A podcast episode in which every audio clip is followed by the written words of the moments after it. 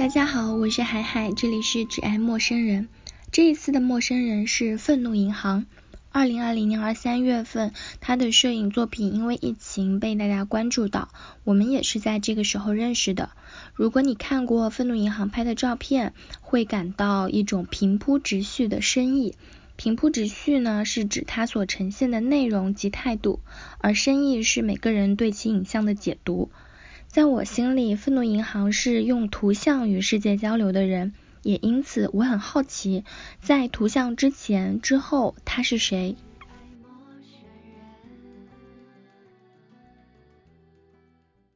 大家好，我是海海。哎，我在等你。大家好，我是愤怒银行。呃，然后我先做一下自我介绍吧。然后我就是一个业余摄影师。嗯，你可不可以讲一下，就是你的业余摄影，你的摄影作品是什么样的？因为音频节目很不好的一点就是大家会看不到你的图像，所以可能需要你概括性的总结一下什么风格。好好，自己主要关注的点的话，可能就是呃，以前可能做一些街拍吧，可以这么说，就是非摆拍一类的摄影，基本上都会涉及一些，更喜欢主动去直接记录吧。你的 ID 叫愤怒银行，你愤怒吗？我以前很愤怒，现在还好。现在可能随着年龄增长，就真的没有以前那么愤怒。反思过自己嘛，可能就是二十岁多一点的时候就很愤怒，然后其实是一个很刻薄的人。我自己现在反思自己现在的一些行为，然后现在就尽量让自己变得温和，更多的去理解别人。那你开始做业余摄影是在愤怒之前还是愤怒之后呀？我是在。进入职场以后吧，就是工作以后才开始想着去做这个事情。之前工作的时候找不到自己存在价值嘛，尝试去做一些其他的事情，然后改善一下自己的生活。就是像现在我做播客，也是在寻找我工作之外的 价值实现。对对对，它确实有帮我缓解到这一点。啊，因为我之前工作特别忙，然后忙的事情对我来说可能没有什么太大的意义。刚开始拍照片的时候，就是这种记录的态度嘛。因为记录是一个我我感觉还蛮平和的。对，其实我我是很久之前就买了相机，但是基本上就没有拍过。二零一七年好像是十月份去去了一趟越南旅游，其实旅游的时候我也没有拍照。从越南回来，在深圳的高铁站的时候。等车嘛，然后很长时间就没有事情做，我就开始玩我的相机。因为我在那个车站候车厅里面，很多人拍了几张以后，发现从某些角度看那些照片的话，其实还蛮有意思，好像摄影这个事情可以做下。第二天、第三天就是下班以后开始呢，就是正摄影的一个行为嘛。因为我感觉我每次看你发的作品的时候，我也几乎看不到什么情绪，我就会想，一般来说大家尤其是摄影会很追求自己的风格嘛，但是我在你的作品里。就是我能看到各种各样的别人，但是我看不到你，就是你在哪里？因为我我个人想法可能就是创作者要引到那个作品背后，所以说我尽量不去在微博上展现自己的生活，不想把作品跟跟我强加在一起。就我自己主动认识过一些创作者，不管是写作也好，还是说摄影也好，见到他们本人之外嘛，就是接近一个创作者跟看他的作品，这是两件事情。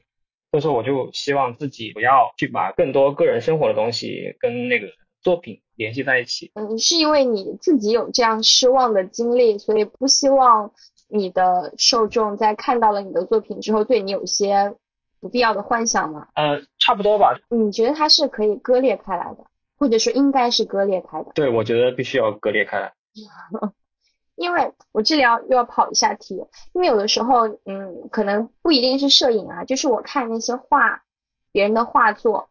嗯，尤其是那种比较抽象的画的时候，你需要去带入到画家的他的经历，他是一个什么样的人，才能去更好的理解那幅画它表达的含义。那在摄影里面啊，对对啊，那那也会有这样的情况存在。那在摄影写作或其他的艺术表现形式里，就不需要这样吗？啊，我觉得这个就是涉及到我的第二个想法。我我现在更希望通过最简单的那种沟通方式去。展现我的作品，我不设置太多的门槛，也不去把更多的个人经历加到我的作品里面去，就纯粹你看看这个作品，不管你不用去了解它是谁做的，你就可以理解这个东西。这是我目前来说的一个想法。这个问题的话，它导致的一个后果，可能就是说你必须要把东西做的比较简洁简单，就不需要太复杂，然后别人不需要了解你就可以看懂啊。你看很多电影的话，其实你不去了解。导演本人或者是编剧本人个人经历的话，其实也是可以看懂。但是像绘绘画这种东西的话，其实我了解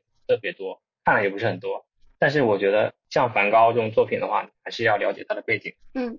就是还是有这两种区别的，但是我现在就偏向于去把作品展现的更加平实，作者引到作品背后就可以。就等于说是对于作品的理解有两种可能，然后你自己选择了其中，不需要了解作者的那一种。啊，对，你可以看到现在很多后现代艺术的话，它变得非常抽象，变得非常破碎嘛。嗯。你去理解它的话，就要花费很多的精力，然后这也导致了现在大家对于很多后现代艺术不太理解。嗯，我倾向于去做出来每个人都能看懂的东西。阳春白雪跟那个下里巴人，我选了下里巴人这个这个方向吧。你是不是也会觉得，在你的作品完成之后，你其实不需要再去解释，没有这个空间和必要？对，有些人会来回复我的微博，他们也不会说你这个作品想要表达什么东西，反正一眼就能看懂。像我们这种做纪实摄影的，他就是某一时刻的记录，他就直接跟那个作品面对面嘛，就不需要太过于深刻的。去解释它。你这么说会让我感到你在选择拍摄的对象和把作品呈现之后选择的观看者这两个选择上，都是一种很嗯不设门槛的那种态度啊。对啊，真的太 peace and love 了。对，就是我想问一下你，就是你你看我作品的时候，应该不需要我去解释吧？我不需要你去解释，因为它就是呈现在我面前的。可是我会好奇的是，你想让我看到什么，还是说你不去预设这个东西，就是随意我看到任何我能看到的？哦，我当然不会去预设。然后我今天发现一件很有意思的事情，然后找一下，就是罗大佑有首歌叫《东方明珠》嘛。今天我又听，我又听他几遍，我发现他这首描述了他对香港的感情，他没有预设。这个价值观嘛，大陆这边的官方媒体在形容香港的时候也会用这首歌，然后香港人在形容自己处境的时候也会用这首歌。那你说罗大佑到底想要表达什么东西呢？我觉得他没有一个坚定的预设立场，或者有的话，他也隐隐藏在这个作品背后，每个人对他都有自己的解读，这样就够了。正反两方面都会觉得这个作品。代表了我们的立场，蛮有意思的。同一个事情被正反两方都可以拿来作为证明自己立场的一个宣传工具。之前我在做功课的时候，我有看尼龙他们是不是有和你有过一次访谈？看了那篇访谈，你在里面有说自己的拍摄选择，就像你刚刚说的，都是发生在习惯的事物之上。嗯，但我看到这句之后，我觉得好像不仅仅是这样。因为，嗯，你有举一个例子，就是你当时在拍那个公交站台，那我们其实习惯的就是整一个社会，我们会习惯，呃，等公交，那我也会习惯刷微博，这些都是习惯。但是你的选择对这些其实还是有一些，嗯，并不是遵从遵从，就是说你所有的习惯还是有一些不同的感知的。嗯，怎么说呢？就是我之前。谈过一个男朋友，他也非常喜欢拍照。就我跟他在一起没多久之后，有一天下午我们出去刷街，就有一个修路工站在路边的车上。我当时看到那个画面的时候，我就猜他可能会停下来拍，然后我就停下了脚步，我就回头看他，就发现他已经举起了相机。就是这件事情就让我感到，人们对于拍摄的对象，嗯，对于那个小小的镜头，要在这个大大的世界里面选择哪一部分。其实已经有它的规则了，嗯，就是你你会有你会也已经有一个这样自己的规则在里面吗？就是摄影的话，我觉得它确实就是已经很多套路化的东西。我看到这个东西想拍，然后另外一个人看到这个东西的话，他可能也会想拍，这个这个是很正常的一件事情。然后我自己对于摄影想法的话，当然希望自己能够看到很多不一样的东西。最后还是喜欢。再次去发现他那个已经被忽略的那一部分的东西。你想成为一个摄影师的话，你就必须要找到自己身上这种特质吧。不能说我去拍那个陆家嘴的照片，跟所有人拍陆家嘴的照片都一样的话，对于我拍出来作品的感受程度的话，可能就没有那么深。反而如果说我能从另外一个角度去理解，然后把这个作品做出来的话，我会感觉我对于摄影的理解是不一样的。这种东西的话，可能就涉及到。呃，成就感了。嗯，那你会感到自己有意识的在选择一些不被现在主流所关注到的人群吗？啊，当然当然，这个是必须要做的。我要找到别人没做过的事情，就是创新这块的话，是对自己基础的一个要求吧，就是还是需要去做创新的嘛。嗯，这么说的话，我就有一点疑惑。所以你是按照别人没有去做来作为你要做的标准？就不一定是从你内心想做去出发，是吗？如果假设现在有件事情你很想做，但是比如说呃这一群人别人拍过了，可是你也想拍，但是你会因为别人拍了你就不去拍吗？当然会啊，这我没有想到哎。我是一个不喜欢重复别人作品，同时也不喜欢重复自己作品。然后我现在就很困惑，我能想到一个新的形式，接下来我如果再去用这个形式的话，我是不是在重复自己？我是不是在我自己的窠臼里面来回打转？然后我会焦虑，然后我在想我要做出新的东西，然后不断的就是要不断做出新的东西的这个想法在激励着我，而不是说我去重复着做过我已经做过的事情。我举个例子吧，之前是。我上班的时候发现了公司打印机可以作为照相机嘛，想到以后我我真的很很开心嘛，我很兴奋，拍了很多作品，发现这个摄影媒介的话它真的很棒，这个东西其实有人做过了，我就泄气了，然后我就觉得，嗯，不想再做下去了。很多事情都是这样子的，我自己甚至有一个自己的一个小笔记，我会在里面记录下我哪些想法已经被实现过。嗯哎，这个问题我之前和我朋友有争论过。我会和你的想法有一点接近，一个东西它仅仅只是触动到我，而别人又已经做过，并且把它做的我认为已经很好了的话，不应该再浪费人类文明的资源，再去重复一遍劳动。我可以去其他空白的地方再去发挥我的能量。但是我朋友会认为，如果那个东西足够打动你，是你真的很想做的，比如说这个复印机的事情。那么你就应该去做它，而不是因为别人做过了你就不做。我也认同他的这个观点，毕竟那是更加真诚的，由你内心去推动你去完成的一件事情。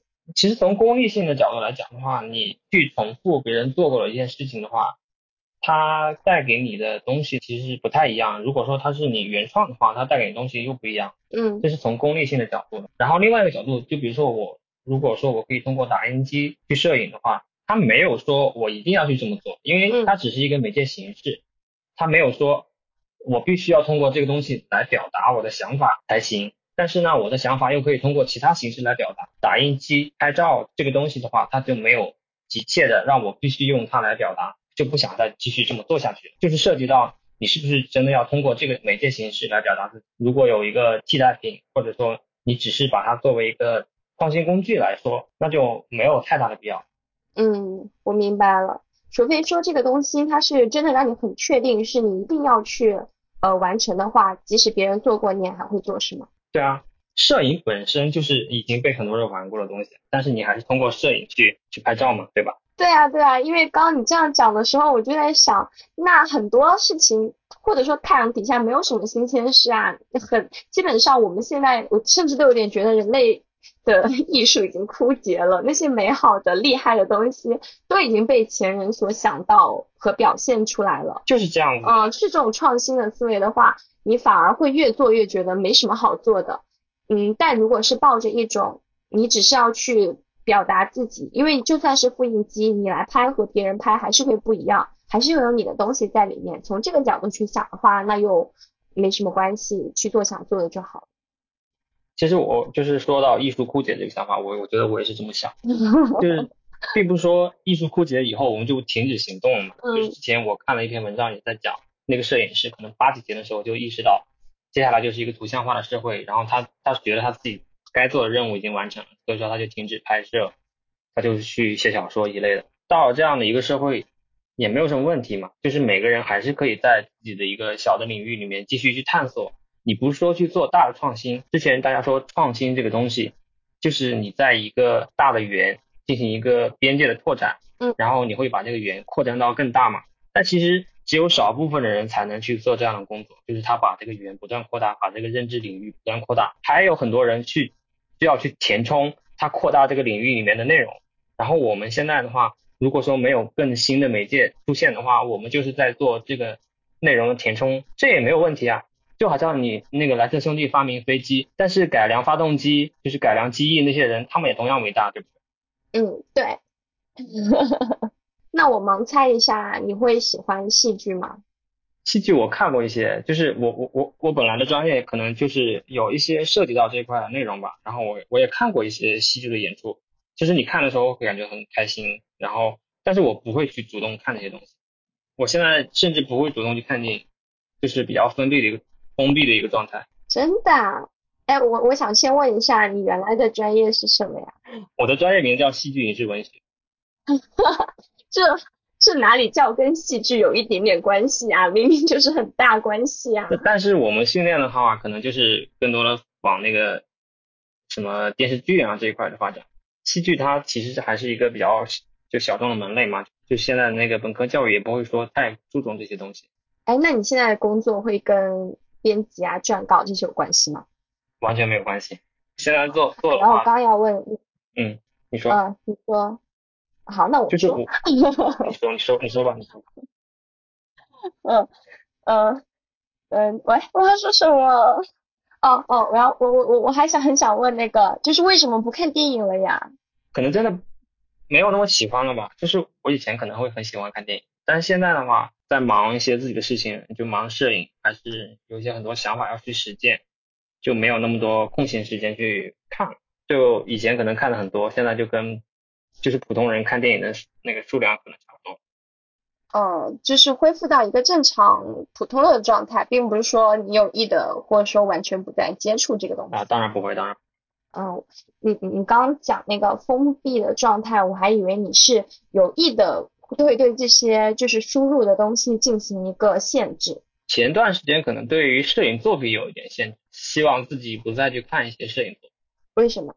就是因为有很多想法被人家拍过，然后我就感觉很不爽。就是就是你处你你你有很多灵感来临的时候，你就会把它下记录下来，然后你再想去怎么实践它。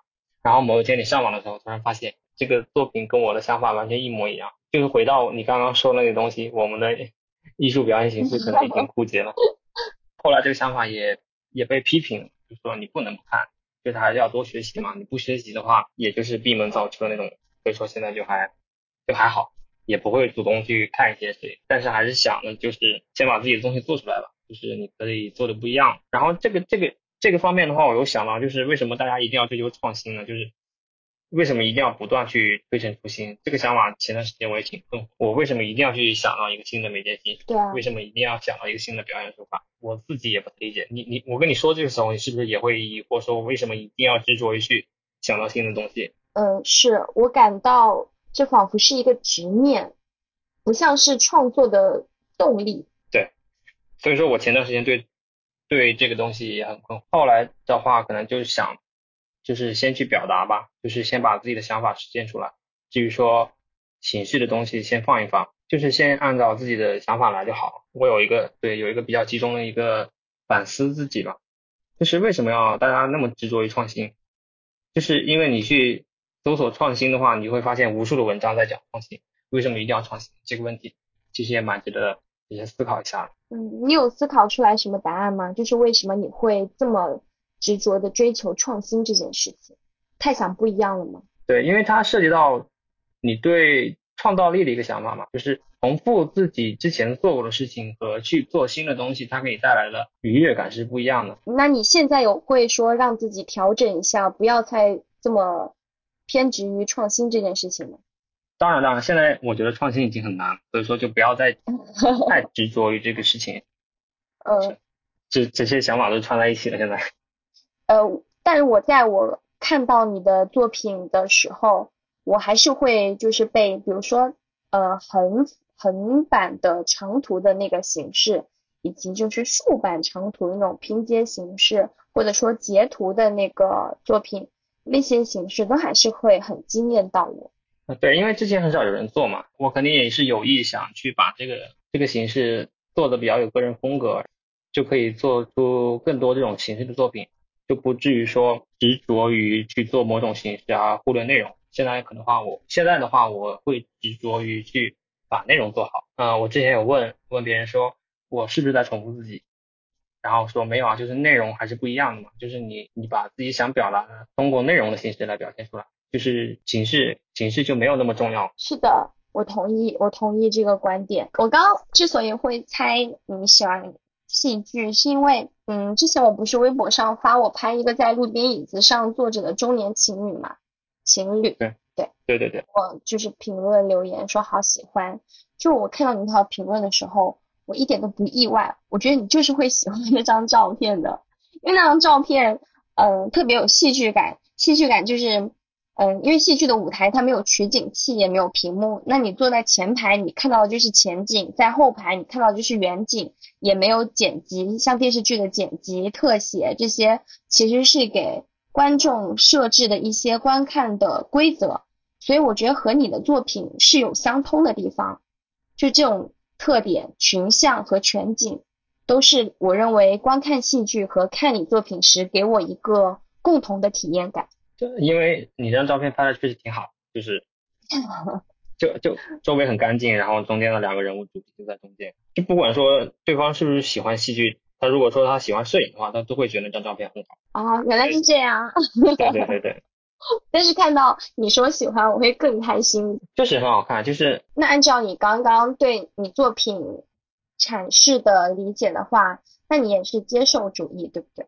就是你的作品是可以接受别人去理解和填补的。对，但是我我觉得我的作品的话，就是被理解的那个范畴没有很大，它就是就是所看即所得。我自己的感觉啊，就是不需要太动脑子的东西，你就会在一个小范围的理解就好了。嗯，我同意。你会对改变别人持有悲观的态度吗？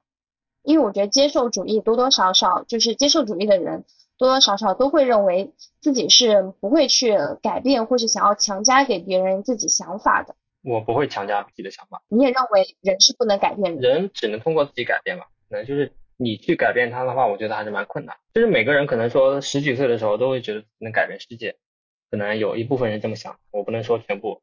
但是到他就是逐渐进入社会以后，他会发现他连改变自己家庭命运的能力都没有。又何况去改变整个社会呢？世界上只有少部分人才真正有这个能力推动社会进步或者说社会发展。嗯，对于个体来说，是改变世界已有的秩序是非常困难的一件事。你只能在自己力所能及的一个小的范围内去去做尝试吧。但是我觉得它成功性微乎其微。你会做这样的尝试吗？我基本不会，我我以前初中的时候还甚至还还期望我妈天天读书呢。我妈说她一读书就想睡觉，那我心想那咋办？那没办法了，所以说就现在就不会抱这种幻想。你好可爱呀！当然还有另外一个想法就是，我为什么一定要改变别人呢？就是别人是不是已经需要你你去改变了？这个想法也要去想一想。别人自己有自己的一个生活逻辑，有自己的一个自洽的一个世界观，凭什么需要你去改变？你就不要把自己放得太高嘛。所以你现在也不要求你妈读书了，对吗？怎么可能会要求我妈读书？说嗯，说回作品的话，在你的拍摄之外，还有另外一类作品，嗯，就在我的理解里啊，其实是对图像的观看，或者说是对观看的观看。之前截取那个谷歌的街景，一个对截图的截图。无论它那个形式如何，都有一个共性，就是它那个已经是一个原本被我们所观看的图像，我们已经在做观看这件事情了。但是你对观看又进行了一次观看，我这么理解对吗？对呀，其实像现在我在做的那个，就是呃，就每个人都是摄影师这个作品的话，我也是去微博上去把别人。就是那个照片下载下来，然后重新把它进行一个组合，把它变成我的一个作品。你你下载他们的图片的时候会跟他们讲吗？不会，对，因为我可能觉得我当然不会去一个一个讲，呃，它就是一个呈现在一个互联网互联网上的东西，就每个人都可以看到的东西。哦，我去利用这个东西，也不是说我去把它商用嘛，可能就我是从这个角度想的，就是说没有必要。如果说我要商用的话，可能会跟他就是该走的流程要走一下。就这也是对观看的观看。对，现在就是一个不算特别新颖的观点，就是图像化社会。我可能是对于对于这样的一个社会有自己的一个理解，然后就会把图像化社会里面的图像拿出来去进行表达啊。我前段时间在想什么是图像化的社会，然后我就发现，在智能手机或者拍照手机普及之前，大家更多的还是通过文字阅读去跟这个世界进行交流。但是智能手机或者说相机。普及以后，拍照就变成了一种更加简单的、直接的一种沟通方式了。我理解的图像化的社会，就是大家更愿意通过图像去相互沟通，那个朋友圈好像之前就只能发图片嘛，它不能发文字的。他们的出发点的话，也是也是希望大家通过图片的形式进行交流，而不是说通过文字的形式。这个这个点也蛮有意思的，我觉得。就好像现在很多话，大家更愿意用表情包来表达，也是一种图像的交流。啊，对对对，是的。但我自己，我个人还是蛮抵触用表情包的，我觉得它会让我的语言表达退化。对，你看跟谁吧，就是如果说你跟一个陌生人的话，还是要用表情包会好一点，就是不用说太多废话。是是这样吗？但我这个人就是跟陌生人，我也会很认真的和他交流，给他打字的那种。我跟好朋友的话，就基本上不会用表情包，但是我跟工作上的关系的同事的话，就是经常会用到表情包。我我会用一些很很幼稚的表情包，就是跟我自己的一个形象完全不一样的表情包去去跟他们交流。嗯，就好的，OK，谢谢三件套，是不是？啊，对，等一下我可以发给你看看。就大家还是喜欢用表情包，就是特别是在工作上面。嗯，是，以及我觉得还有个原因是因为文字它有的时候语气很难拿捏，你就不知道对方的情绪，但是图像的话能够更好的传递这些信息。是的，是的，是的。所以说就回到了刚刚我们，所以说就回到了我们刚刚讨论那个，就是为什么现在就变成图像化的社会，然后我们要，就是我可以利用现在这样社会的一些已经被。发出来的东西，然后去再做一个创作吧。有人拿你的摄影作品进行这样的二次创作吗？好像没有看到过。如果有人这样做，你会介意吗？我可能会介意。哦，我之前好像有看到过有人用我的一张照片做头像，但是那个人也没有关注我。哦，就是如果他关注你的话，你会觉得好一点吗？我就觉得他蛮奇怪的，就是他用我的照片做头像，但是他也没有关注我，我就觉得啊，我我也不知道为什么。那不是你说的要把作品和作者割裂开来吗？那人家就是喜欢你的作品啊。但是我的微博就只发作品啊，基本上。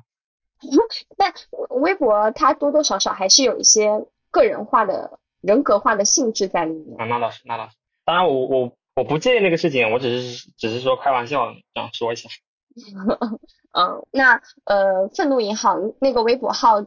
是因为疫情突然被推至众人眼前的吗？是那段时间被大量曝光吗？对，但之前其实还有一个小型的事件啊，就是去年支教的时候比较小的文章嘛，就是还有一些就是那个摄影那篇的话，其实也是被看到次数比较多的，就是那个。我去支教以后，那些学生问的我问的我们一些的问题，然后把那些问题就是通过摄影的形式把它展现出来，写了一些对于支教这个事情的一些反。嗯，是国章便利贴的那个吗？啊，对对对，是那个是那个。哦，哦，我想起来，你那个去支教是你自己想去的吗？呃，对，公司组织，但是我肯定是自己想去的。我想去看一下真正支教的形式，以就是现在被支教那些学生的样子状态吧。对这个事情比较好奇，然后就报名了。嗯，你们公司好好哦，还组织这种活动。这个事情又有一个小的故事呢，就是之前那个西，好像叫西双随记是吗？还是叫哦哦，这样的活动？西窗随记，我知道。对对，他那时候可能是前前几批就是对这个事情进行转发的一个博主，他当时说了一句话，让我现在都记忆深刻。他说，现在人去支教其实是去买赎罪券。哦。对，然后他这句话对我触动还蛮大的，然后我去想一下，这个事情好像确实是这样。所以说，你当你说公司还蛮好的时候，我就会在反思，那我们是不是再去买这个赎罪券？这个事情到底有没有那么大家预设的那么伟大？就要去反思吧。当然，他这个立场我一直觉得有点不太舒服啊。那我自己的想法肯定就是想去看看，然后就能帮助的话，可能就要帮助嘛。但是他说这种我们这现在的这种支教方式的话，它是一种功利性的，所以说他会把它比喻成一个赎罪券。我觉得说的其实是有道理。你说这个让我想到疫情的时候，我们在做的那个志愿小组，就是有很多人，他其实就是来做志愿，也并不是说他多么关心在其他遥远的地方发生一些事和人，而是他接触到这些信息之后，他心里觉得很难受，他需要去做点什么来让自己感到舒服一点。或是让自己看起来是一个善良的人，那面对这样的人说想要来帮忙的时候，我的态度就是，我不管你是来买赎罪券的，还是你真心想帮助的，你的出发点无所谓，但你切切实实的确实有在做帮助别人的事情，那这个结果我觉得就是好的就可以，不用去对别人的动机要求的如此苛刻。就是西窗随记那个话，我觉得讲的有点太过于刻薄了。嗯对他，他会让我心里不舒服，就是一段时间心里挺不舒服。能帮助就就可以了，就是你不用管别人的立场是怎么样的。就是如果说最后没有帮助到，也还 OK。反正他想做这个事情的话，很难真正去理解他真正的动机。就是你通过文字交流，也不一定能得出最后的一个比较明确的结论吧。是的，我感觉我也是疫情的那个时候和你互相关注的吧。对对。像对大家以前会非常沉溺于就是个人私人化的情绪中，但是疫情有把大家拉出来。就逼迫每个人去关心人类，关心远方，关心这个命运共同体。你的作品，就是你觉得为什么会在那个时候得到那么大的曝光？我自己的观点是，我觉得你的摄影作品有在满足公众在那个时候的情感需求。对啊，当时被转出来的时候，我是非常不理解，因为我那个作品没有说要去去赞扬这个事情，因为我觉得疫情那么严重的时候，大家出来去做。去做清洁，而且一堆人聚在一起做做清洁，这个事情本身就不太合理。然后我单纯就是记录这个事情嘛，就像我之前说，我不会说我预设一个一个价值观在里面。当时大家都会觉得这一批人是为这个社会城市运转做付出的一批人，然后就很感动，好像也没有什么问题。现在想想，呃，就本身你去拍摄他们，不是说要去弘扬或是赞美的。我之前的立场完全不是这样，我其实是想要讽刺的我的首先立场。哦，哇，没有想到哎，因为我我就是觉得这个形式不太合理，为什么要首先一群人聚在一起，对于疫情是很不利的一个事情。第二个擦栏杆这个事情显得更加不太合理，就是为什么要擦栏杆？它那个栏杆是在公路边上的一个栏杆，你现在去想一想这个事情，你你会觉得。好像确实没有什么道理啊，但是他又不是作秀啊，就周周边又没有记者去做这个事情。那个广州城管他们在公众他那个微博上也没有发过相关的东西，他们真正的就是说因为疫情来了，我们要去做这个事情，但是这个事情合不合理，没有人去判断。然后我就单纯去记录这个事情，到最后的话，可能就是大家在观看这个事情的时候，他们的想法就是这批人付出了，然后觉得就很感动，对，是这样子。呃，我感到那个时候是因为大家突然。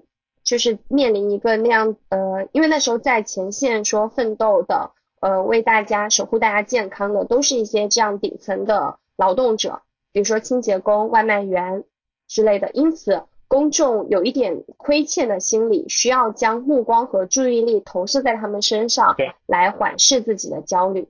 而你恰恰好又把他们都呈现出来了，就匹配上，就是这样。我当时以为你会多多少少带一点那个立场在里面的，没有想到还是如此平和的记录。我后面那个是有带有点立场，就是那个我拍那个外卖员的时候，那个东西真的还蛮让我触动的。就是外卖员他是真的要跟那个，他们要奔波，他们要行走，然后他他们默默付出，这个东西其实没有太多人去关注的。嗯。但是他们在疫情那么严重的时候，他们也不是说。我一定要去赚赚这点钱嘛？这点钱其实也还好，但是你想想，如果我的我的孩子他在这种比较危重的情况下去送外卖，我肯定会劝他，但是最后大家还是坚持去送这个外卖，我对这个事情其实蛮大触动，所以说这个其实我是有立场，前一个我是没有完全没有立场。嗯，明白。哎，我还有一个小小的技术上的疑惑，就是那个外卖员的。嗯，十五分钟路口经过的外卖员，你是一个一个抠出来的吗？我觉得好难抠啊。对啊，就就抠到手抽筋嘛。我还有很认真的放大看，我觉得每一个抠的都好完美哦，仿佛就是在那种绿幕下拍出来的一样。但是那个作品其实没有做好，我现在都不想再看他一眼。真的？因为 因为他那，对我我现在就很回避去看他，我我基本上不会主动去看他，因为他那个背景其实做的很违和。哦，你说那个灰色的颜色。不好是吧？对，因为那个地面其实没有做的特别完美，所以说我就比较回避去看他。你会对自己以前的作品有一些这样的要求啊？哦，我很少看自己以前的作品。你不会觉得说那是那个阶段自己做出来的，你也愿意去接纳它？我的想法就是每个人都在成长吧，就是你成长到这个阶段，你去看之前的阶段，你会觉得很多问题。嗯，如果说这些问题你已经克服了的话，你就比较难以接受之前的一些问题。对，那你对自己还挺严格的。也算是严格吧。就是之前我们我们专业可能有排过一些戏剧，那个戏剧排完以后有录那个有那个录像嘛，就过了我毕业四年嘛，然后到目前为止我都没有再去看过那个录像，我就从来没有看过。哦，你这么想，我想到我大学拍的那些电影，我也从来不会回头去看，就是甚至和我一起拍的小组的组员提起那个电影的名字，我都会说闭嘴，不要再讲了，我就是不想听到关于他任何事情。但还好了，那张个外卖员也没有那么那么糟糕，只是地面的颜色不够完美而已。我还是倾向于尽善尽美，就所有细节的话都管理好，对自己的要求还相对来说比较严吧。到底要达到一个怎样的就是高度，才会对自己说松一口气啊？就自己看出来没有毛病就好。那现在有什么是之前拍的，你现在回头看也会觉得，哎，还蛮不错的？嗯，不会是没有吧？现在一想还真的想不到。天呐，那可能是你的下一个作品。我我不知道为什么我会那么逃避看自己的作品，我我现在也没有理解清楚，可能就是觉得不够好吧。你你很不喜欢自己吗？我还挺不喜欢自己。哦，真的呀？啊，对啊。嗯，但我感觉你都已经做了这么多去，比如说实现自我、满足成就感的事情了，你应该多多少少会接受和喜欢一些自己吧？就是我说我存在这件事情，可能就是不太容易接受的事情。存在是很痛苦的呀。为什么你觉得你的存在就不能接受了呀？对啊，就是活着本身就，我不知道你会不会把它剪进去，但是我就是觉得活着还挺没意思。你现在还在感受这这种痛？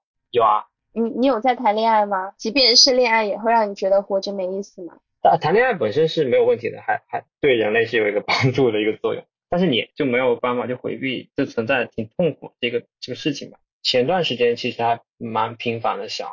想到这个事，就是我晚上的时候，我会在晚上睡觉中间醒过来的时候，就觉得特别难受。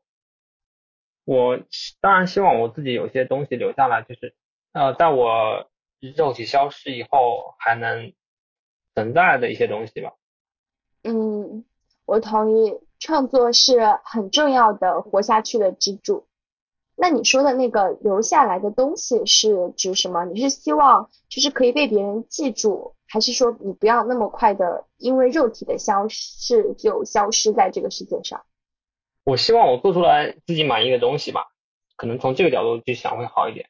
一八年好像在我小区楼下的一个墙面前搞了一个创作剧的那个叫洞穴寓言嘛，它那个墙是一个白墙，周边有两束光打下来，然后很多居民会从那个墙前面翻过去，他们那个影子就会全部留在墙上面，那个画面其实还蛮好看，然后我就。就把这个事情记录下来。我当时觉得自己做过最好的作品，你现在让我去死的话，我都可以接受。就是我能做出来，我觉得我做的很好的一个东西，你让我现在去死的话，我就觉得还可以接受。而不能说我死之前我去看一下我的人生的话，其实什么都没有留下来，这东西让我不太能接受。就是我还是想要自己。活着的一些痕迹吧，可能作品就是你活着的痕迹。这么说的话，大家拍的照片，嗯，说过的话，其实都是留下来的。但你会希望自己更大的、更多的被留下来。因为我后来又做出来一些可能觉得比以前更好的作品。如果我们能把自己发挥到尽，我已经没有能力再去做其他东西了，就也还是你认可的痕迹。疫情对于你观看这个世界的方式会有一些影响或改变吗？毕竟在就是二三月份的时候，大家应该每个人都在心里思考过死亡这个话题。我没有思过思考过死亡的话题，但是我对世界的看法确实产生了还蛮大的。我在之前的话一直在计划去日本读书，在疫情期间也是。现在其实我基本上已经放弃了这个想法。一方面我觉得我需要更多时间去创作，而不是说去读书吧，可能这些东西也没办法没办法教。另外一方面的话，就是我对于其他社会的形式，或者说其他国家就没有那么迷信，或者没有那么向往。我就觉得，就是丧一点的说的话，就是觉得好像这个世界就是这么烂。你去其他地方的话，这个世界也没有好到哪里去。对我世界观的影响还蛮大，让我对自己人生的规划有个比较大的一个影响。那这种对于世界哪里都挺烂的改观，会不会让你更加的觉得活着没什么意思啊？当然会啊。前段时间就比较难过的一款，现在还好，现在就好一点。好，那不说这个，呃，我看到你有个人网站，在已经有了个人网站的情况下，你你的微博还在扮演着什么样的角色或功能呢？因为毕竟和个人网站这种纯粹是展示和被观看不一样，微博还是有着互动，你可以接收到别人的反馈，它会反过来影响到你吗？我的个人网站反而没什么作用，我现在都想把它停掉。为什么？因为它好贵啊，它一个月要一百块钱。哦，是是这样吗？我我以为网站就是可以免费自己开通的。它有那种免费的，但是我我没有搞那个免费的。我我现在更喜欢微博，我觉得微博上的人都特别好，知道吗？嗯。我在微博上获得很大的鼓励，他完全不认识你，但是他会就会激励到你。微博本身很大问题，但是微博上的人，他看你作品的时候，他会给你比较真诚的一些鼓励。就是我，这是我一直坚持在微博上发作品的原因。还有另外一个原因的话，就是我们做作品的话，其实就无非就是也是要给别人看嘛。但既然说微博已经满足了这个功能，而且所有人都可以看到你作品，你做作品跟发作品。以及被观看这个事情就完成了呀。像以前可能说你作品做好以后，你要通过画册、杂志或者说那个美术馆、展览馆去把你的作品展示出去。但是现在你可以通过线上的一个手段，直接去展示你作品的话，跟你的受众直接联系在一起的话，其实这个这个行为就完成了呀，就还蛮简单蛮普通的。因为现在你收到的大多数都是来自大家的鼓励和对你的喜爱。假如有人进行一些批判，他也会同样影响到你的心情吗？嗯，我觉得应该会的。对于这个可能会自己做一些准备吗？因为他如果大家夸你，你会很开心、很有成就感的话，如果有人骂你，你也会很难过、很很有大的挫败感啊，那有可能就会影响到你的身心健康。所以说，微博上的人都很善良，我到现在目目前为止没有收到别人对我的谩骂。你你去把作品发在那个，比如说线下的媒介上去展示的时候，你是没有办法跟观看他的人进行一个交流的，或者说你不知道他们在想什么东西，这个东西我觉得还蛮可惜的。就是即使别人夸你，别人骂你，你都不知道，你没有办法去去知道自己作品对别人的影响，这个事情也也不好啊。所以说，这这两个形式都有利有弊吧。我只是听到你。前面说到你很受鼓舞的话，我会觉得你还蛮被就是大家的言论所感染到的，因此我会担心，我并不是真的觉得会有人批评你，我只是怕你到时候会很难过，所以会提醒一下。我觉得每个人作品他都有一个特定的受众群体，可能说他喜欢绘画，他去关注一些绘画的博主，你在微博上就是能找到这样一个群体，然后这样的一个群体能进行一个交流，就是。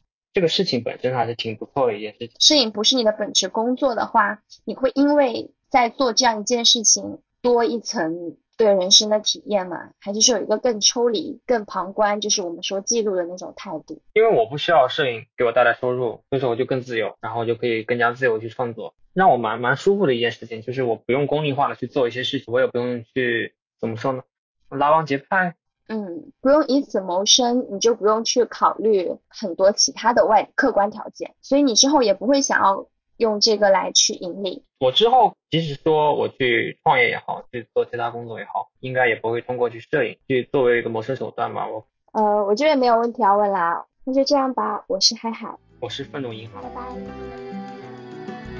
等一下。这一期播客由于不明故障产生了很多噪音杂音，可能收听的体验不是很好，要给大家道歉。